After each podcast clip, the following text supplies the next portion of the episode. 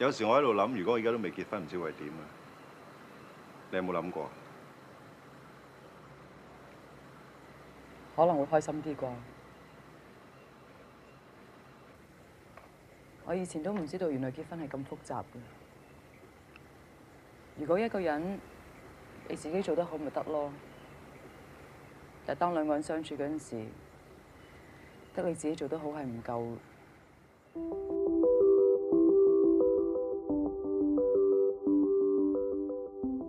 veces me pregunto, ¿qué sería si no estuviera casado? ¿Alguna vez lo has pensado? Mucho más feliz, tal vez. Con estos diálogos, Cho y Sue confirman que están enamorados, pero a la vez que no lo quieren aceptar. Esto en la película de Deseando Amar, de la cual hablaremos el día de hoy. Yo soy Enrique Alcalá y estoy junto con mi compañera Fernanda Zambrano. Hola y bienvenidos a otro episodio de Cine Edición, The Movie Lovers Podcast.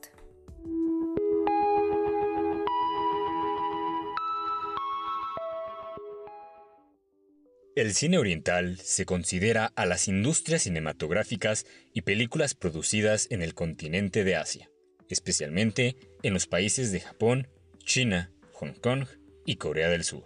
Directores que destacan en este cine son Hirokazu Koreeda, Yoji Yamada, Shang Jimu, del cual ya hablamos en un episodio, Lou Ye, y del cual hablaremos el día de hoy, Wong Kar-wai. Wong Kar-wai es un director de cine hongkonés quien se distingue principalmente por su cinematografía impecable y meticulosa, así como el tratamiento del color. Comenzó su carrera como guionista de telenovelas. Su película debut fue As Tears Go By de 1988. Su siguiente entrega, Days of Being Wild, en 1990, es la primera parte de una tetralogía informal. En 1994 estrenó Ashes of Time, la cual tuvo una recepción mixta y no recuperó lo invertido. Sin embargo, el director aprovechó un descanso que hubo en la postproducción de esta, creando desde cero el largometraje Chunking Express, el cual alcanzó a estrenar antes que Ashes of Time. Gracias a que Chunking Express fue bien recibida, disminuyó el efecto de las críticas negativas en su carrera. En 1997 ganó el premio como mejor director en el Festival de Cine de Cannes por su película Happy Together.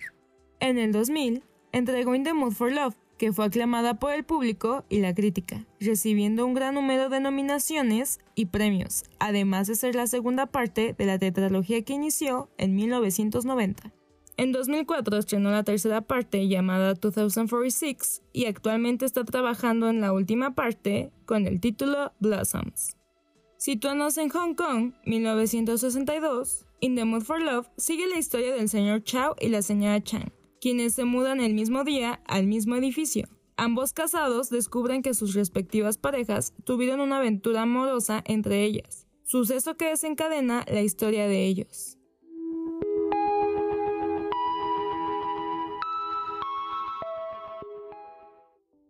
In the Mood for Love es una película romántica contada de manera romántica. Wong Kar Wai demuestra ser un artista inclinado al detalle desde el guion hasta la ejecución. Se puede apreciar el cuidado de la estética, ya que cada elemento audiovisual se siente coherente uno con el otro.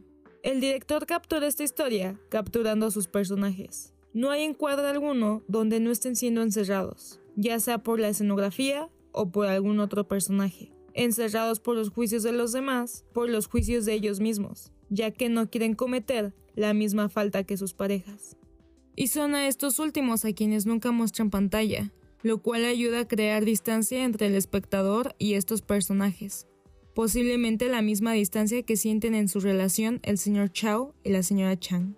Otro elemento importante es el montaje para marcar el paso del tiempo, a través de estas secuencias que parecían ser la misma, sin embargo, son los distintos atuendos que indican el transcurso del tiempo, acompañados por esta melodía que sirve como leitmotiv auditivo, la cual le hace entender al espectador que va a haber algún tipo de interacción entre los protagonistas, ya sea un encuentro en la calle o que están pensando el uno en el otro. Grabadas en cámara lenta, no solo estilizándolas, sino también es la yuxtaposición de dos elementos que se contradicen. El paso de largos periodos de tiempo con la lentitud de los movimientos, se podría decir que es como sentimos en el mundo real el tiempo. A veces los días se nos hacen largos debido a la mundanidad, pero cuando termina el mes o el año es cuando nos impacta la velocidad de este. Deseando amar es del género de drama y romance. Es una historia de amor, pero muy diferente a las que solemos ver en pantalla. No se enamoran y se quedan juntos felices por siempre, pero sí es una historia de amor imposible. La narrativa es simple, tiene una estructura lineal. Vamos siguiendo al show y a Sue a lo largo de la película. Empatizamos con ellos al ver cómo sus parejas los engañan. Y es muy interesante ir viendo cómo se va desarrollando su amistad. Comparten este mismo pesar, pero sobre todo es muy bonito y fuerte ver cómo se niegan a hacerle caso a sus sentimientos, porque no quieren ser iguales que sus esposos, quieren ser mejores que ellos. La película también cuenta con elipsis, donde vemos cómo van pasando los años y dónde van terminando nuestros personajes principales. Esto para ver que al final, aunque uno como espectador tanto lo desea, no terminan juntos. La temática que principalmente abarca esta película es la del amor, pero la vemos con diferentes perspectivas. Una es desde la del adulterio, siendo las parejas de nuestros protagonistas quienes lo cometen.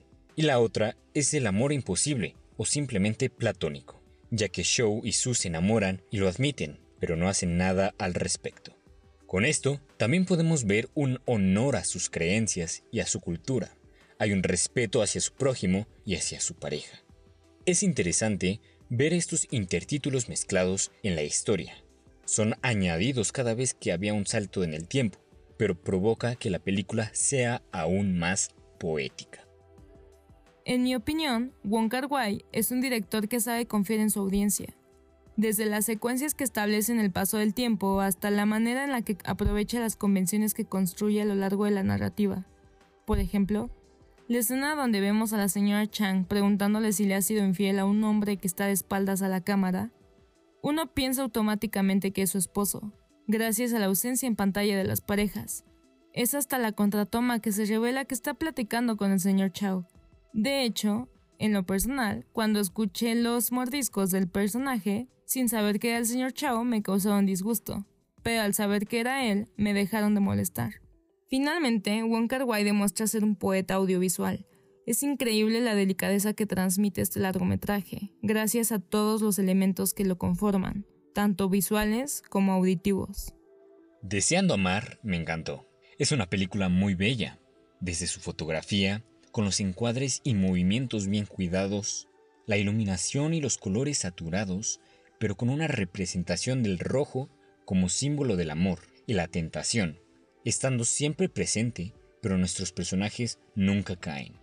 Los protagonistas son muy interesantes, muy entrañables, y uno como espectador empatiza con ellos. Hasta cierto punto, uno quiere que dejen a sus respectivas parejas y se queden ellos juntos, pero a la vez los admiramos por sus decisiones, por su honor y por su respeto que tienen hacia el prójimo.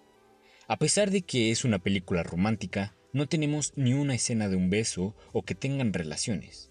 Y esto es algo que hace que uno aprecie más deseando amar, porque la hace única en su género y la convierte en una película aún más especial.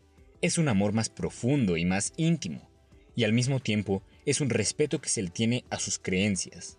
Saben que sus parejas los engañan, pero como se mencionó previamente, ellos evitan ser igual y caer en la tentación. La música es muy bella, de igual manera. Su sincronización con las secuencias le agrega un valor más especial a la película y los tonos hacen que uno caiga todavía más en esta sensación del amor.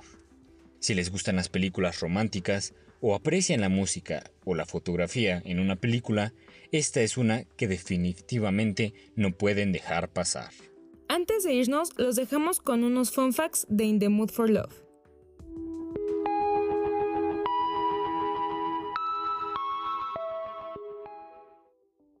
Con frecuencia aparece como una de las mejores películas de todos los tiempos y una de las principales obras del cine asiático.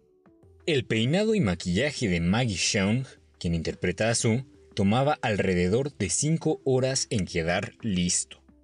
Wong Kar Wai confesó que In the Mood for Love tiene influencias de Vértigo de Hitchcock. El número del cuarto del hotel donde el show se queda es 2046, y este es el título de la siguiente película del director, donde también protagoniza este actor, Tony León.